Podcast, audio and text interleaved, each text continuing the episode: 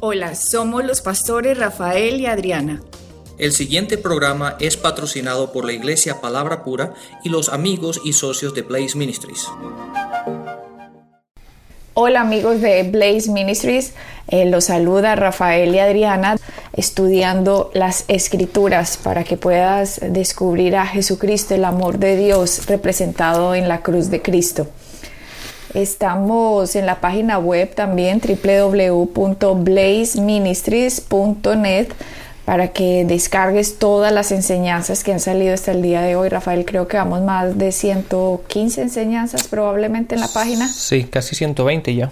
Eh, ahí están completamente gratis y gratis significa que no hay excusas, ya puedes estar estudiando eh, consecutivamente todas estas enseñanzas que estamos subiendo y también también puedes hacer el um, download, la descarga de estas enseñanzas a CDs o la puedes poner en MP3 en cualquier eh, aparato que tengas para que las puedas repartir a tus familiares, a tus amigos, para que te conviertas en un mensajero del Evangelio, también de las buenas nuevas, de las buenas noticias del Evangelio.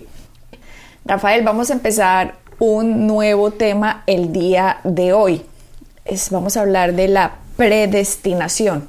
Encontramos el término predestinación en Romanos y lo encontramos en Efesios también. Y de acuerdo a ciertas enseñanzas que han salido, eh, sobre todo hay varios puntos de vista o dos puntos de vista de lo que significa la predestinación. Eh, uno de ellos salió a partir de 1500 más o menos.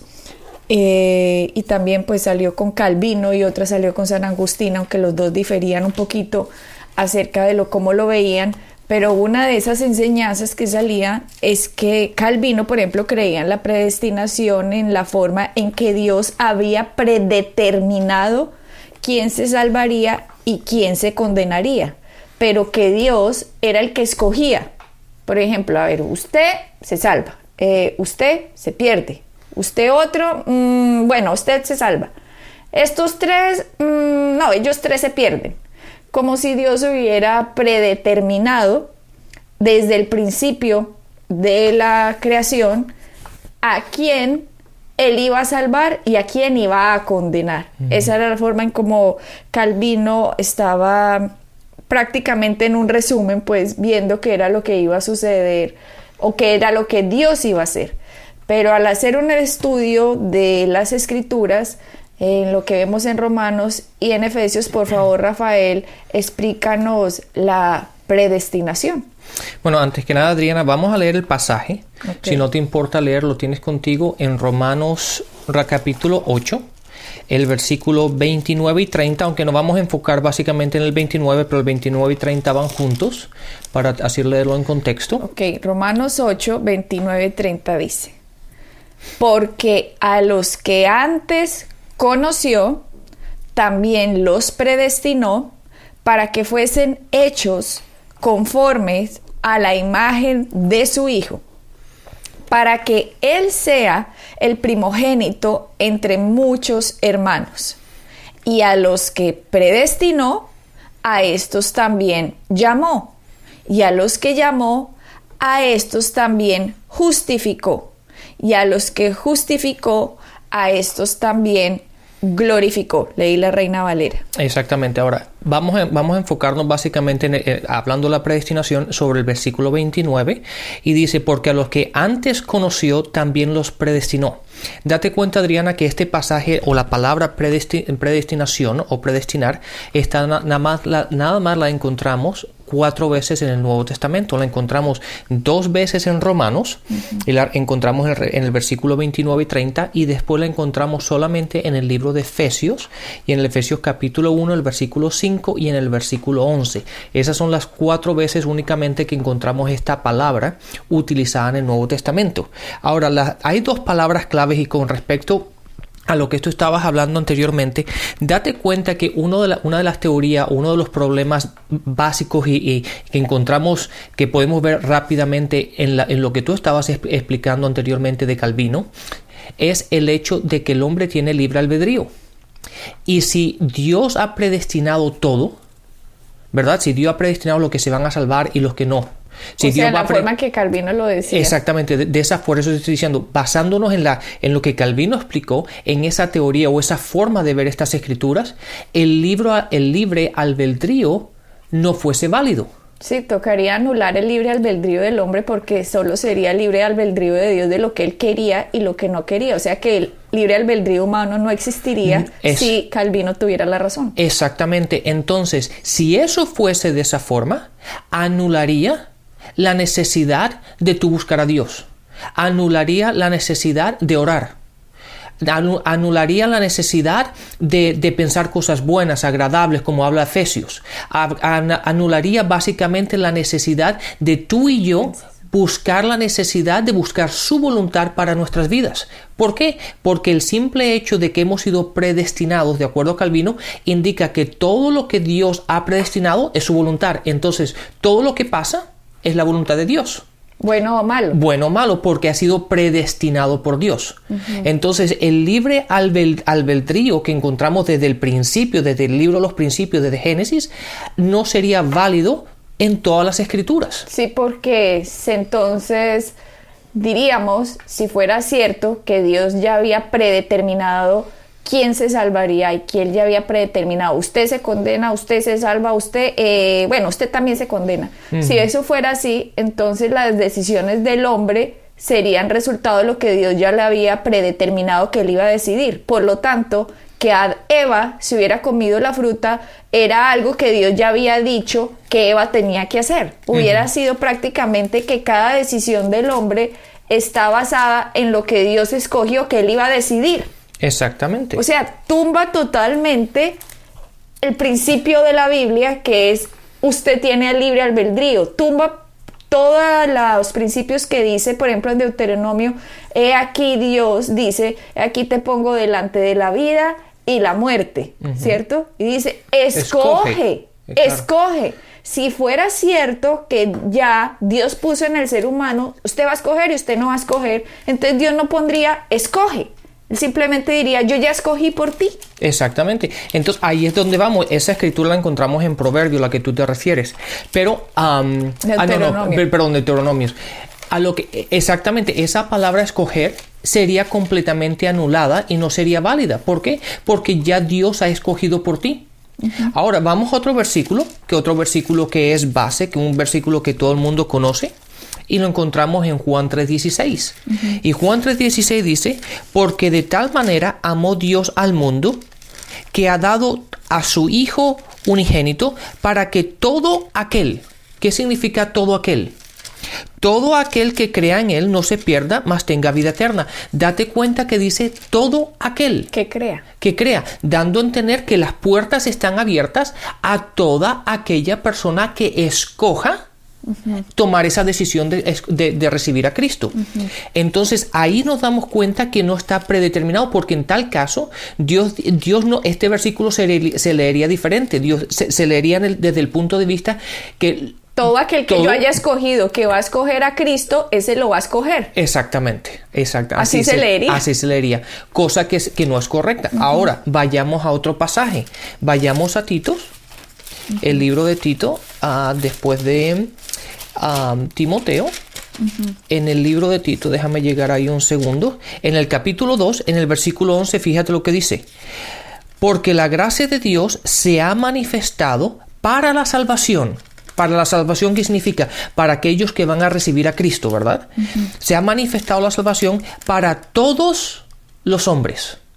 Date cuenta que no dice que, que la salvación sea, la, la, la salvación o la gracia para la salvación se ha manifestado para aquellos Que Dios escogió. que ellos que, que Dios ha escogido o que ha predestinado. No dice está abierto para todos. Eso implica, y eso es lo importante, Adriana, de no tomar un versículo y, y simplemente utilizar e- ese versículo como doctrina, sino ver toda la Biblia y, el, y cómo van los mismos pasajes, uno representando al siguiente. Sí, porque si hay un versículo que pareciera que contradice un principio bíblico, en realidad lo que no entendemos es el versículo, pero no hay que tumbar el principio bíblico para encajarlo con el versículo que uno no entiende. O sea, en este caso, decir que Dios predestinó ustedes, mm, no, ustedes para la hoguera y ustedes para el cielo sería decir que el hombre no tiene libre albedrío y tumbaría toda la doctrina de la Biblia que el hombre puede escoger, que el hombre tiene libre albedrío, que la salvación, como leíste en Tito, ha sido presentada a, todos. los hombres. Entonces, si eso fuera cierto, esta teoría de la predeterminación o la predestinación desde el punto de vista calvinista, tumbaría que el hombre tiene libre elección tumbaría el principio de que la fe recibe lo que la gracia ha dado.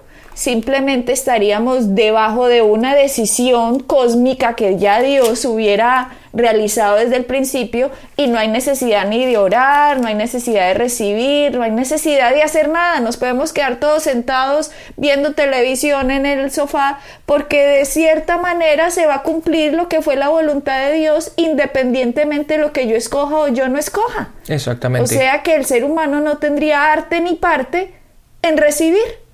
Tumbaría toda la Biblia, mejor dicho, este principio. Exactamente. Adriana, quiero volver a, retirar el punto que tú habías establecido. Está en Deuteronomio 30, en el versículo 19.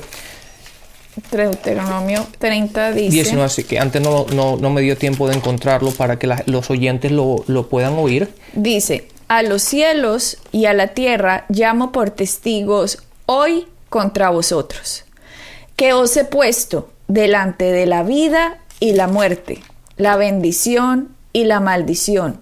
Escoge, pues, ¿quién? Tú, ¿no? Escoge, pues, la vida para que vivas tú y tu descendencia. O sea, Dios le está diciendo, vea, eso ya está, pero depende de usted, ser humano. ¿Qué va a escoger?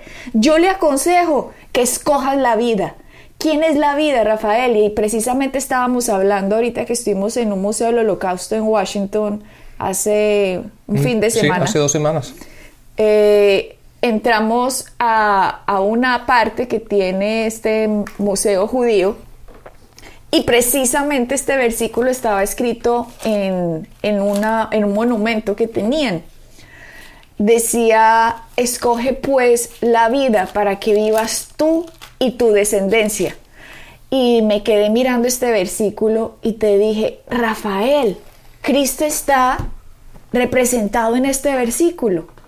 Mira cómo dice Dios que nos ha puesto delante de la vida y la muerte, delante de la maldición y la bendición. Y nos da la respuesta y nos dice, escoge tú la vida. Nos está soplando, vea, esto es lo que tienes que hacer. Escoge tú la vida para que vivas tú y tu descendencia. ¿Quién es la vida? Dije yo en ese momento, viendo ese, ese monumento, dije, Rafael, Jesucristo. Cristo es la vida. Porque Jesucristo en Juan 10, 10 dice, yo he venido a darles vida, y vida, en, abundancia. Y también dice, yo soy el camino, yo soy la verdad, yo soy la luz. Yo soy la vida. Jesucristo mismo había dicho que Él es la vida y en Deuteronomio Dios nos dice, escojan la vida. O sea que Jesucristo, Dios desde el inicio nos estaba diciendo, escojan a Cristo.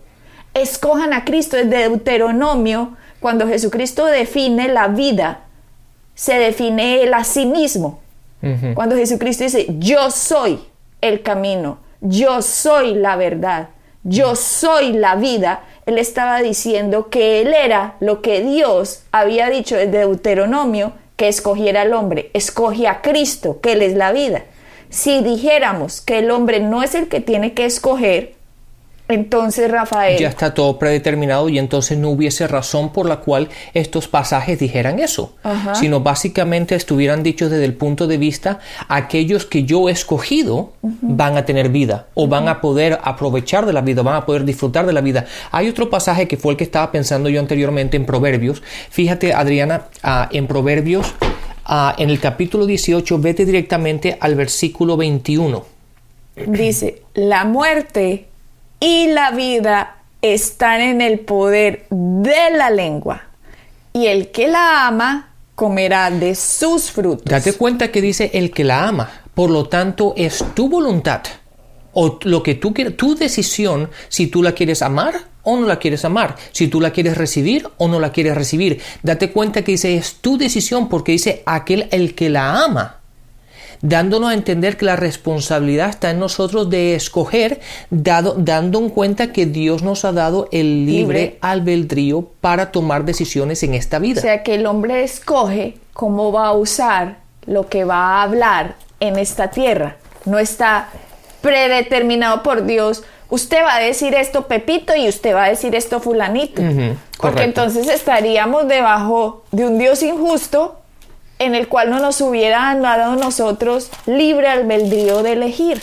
Correcto, así es, Adriana. Entonces, tenemos claro que nosotros tenemos nuestra propia voluntad de escoger, ¿verdad? Y de dar y, de nosotros tomar nuestras propias decisiones. Ahora, hay dos palabras claves que encontramos en este pasaje y yo creo que si entendemos estas dos, estas dos palabras principales, podemos entender el concepto del cual Pablo estaba, estaba hablando en este pasaje. Y este lo encontramos en el versículo 29. Una vez es la palabra conoció o conocer o antes conoció. ¿Versículo qué? En el versículo 29, Romanos 8, en el versículo 29 hay dos palabras que son claves. Y dice, porque a los que antes conoció, esa frase, antes conoció, el conocer, la habilidad divina de Dios de saber o de conocer el futuro antes de que pase. De saber, eso no implica que Él ha predeterminado qué va a pasar. Qué va a pasar, sino que Él por su divina sabiduría, Él sabe las decisiones que tú y yo vamos a tomar antes de que tú y yo las tomemos. Pero no porque Él haya decidido que usted las tomara. Exactamente, sino eso por su, por su divina conocimiento, por su divino conocimiento y la habilidad de Dios de conocer el futuro. ¿Me entiendes? Entonces, Date cuenta que la palabra dice que Él nos conoció. Tú te, acuerdas en Jeremías, en el capítulo 29, dice, Él conoce los planes que tiene para ti, bien que son para bien y no para mal. Él conoce los planes de nuestra vida. Él nos conoció a nosotros desde, desde antes que tú y yo fuéramos formados en el vientre de nuestra madre. Él ya nos conocía. Él ya sabía, tenía el plan para nuestras vidas. él, tenía, él sabía cómo íbamos, las decisiones que íbamos a tomar. Y no porque estaba predeterminado, sino simplemente por el conocimiento divino, por la sabiduría de Dios, Él sabía las decisiones que tú y yo íbamos a tomar. En, en inglés, en la King James, la palabra es foreknown. Foreknown eh, ¿cómo se puede traducir? Foreknown significa el conocimiento más adelante, el conocimiento que viene.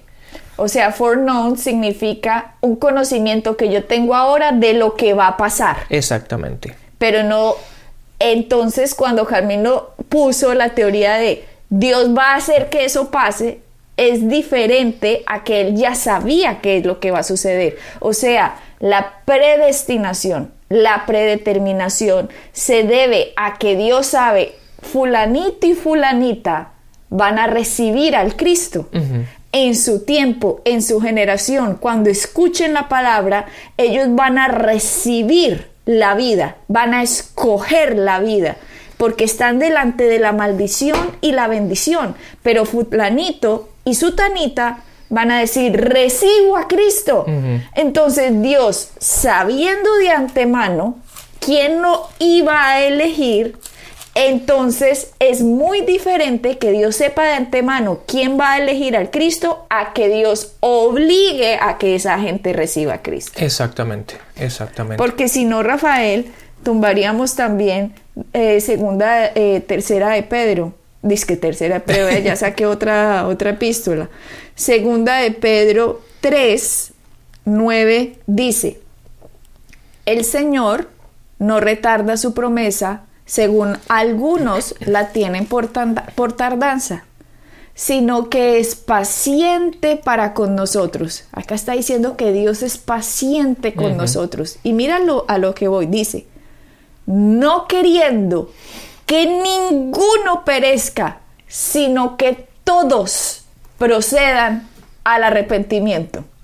Esto, Rafael, solo este versículo tumba que él a algunos predestinó para que se salven y que a otros predestinó para que se pierdan. Acá dice que es la voluntad del Señor que todos procedieran al arrepentimiento, que todos los seres humanos, que ninguno de ellos, de toda esa gente, que ninguno pereciera.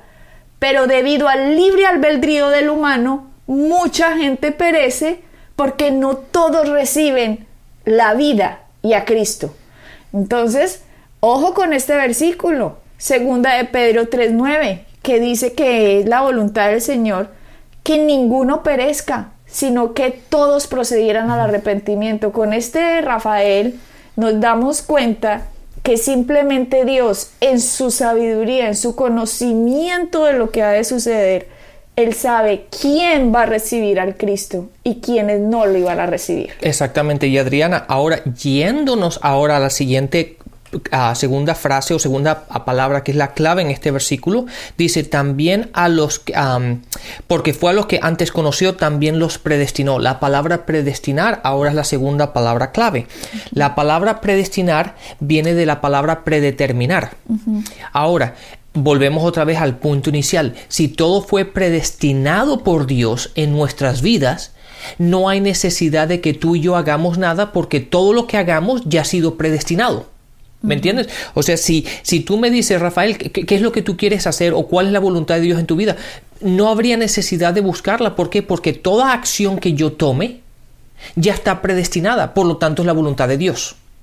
Entonces, si vamos a eso, si lo, vemos desde ese punto de vista, aquella persona que está robando, aquella persona que está asesinando, aquella persona que está secuestrando, aquella persona que está haciendo, robando un banco, diría pues ha sido predestinado en mi vida, por lo tanto es la voluntad de Dios que yo haga esto. ¿Qué cosa más equivocada puede ser eso? Está completamente erróneo el pensar así, que todas las acciones de nuestra vida es, eh, tú digas es que fue eh, predeterminado por Dios que yo haga eso. Eso es incorrecto. ¿Por qué? Porque volvemos a nuestro punto inicial, el libre albedrío. Tú tienes la, tienes la habilidad. la habilidad de tomar las decisiones y las decisiones son tuyas solamente. Dios no puede afectar el propio albedrío que tú y yo tenemos. Él le dijo a Adán y Eva, no coman o del sea, fruto. del fruto. Él les dijo, no coman de este árbol. ¿Qué pasó con el libre albedrío de ellos? Se lo comieron. Dios qué hizo? No, dije que no coman, por lo tanto yo voy a hacer que ustedes se les cierre la boca y no les entre el fruto, ¿no? Entonces se tumba el libre albedrío, Rafael. El hombre decide qué va a hacer, el hombre decide, voy a hacer lo que Dios me dice voy a recibir la salvación que Dios ha provisto a través de su Hijo. Eh, no, no creo, no creo que lo vaya a recibir, creo que me voy por otro caminito.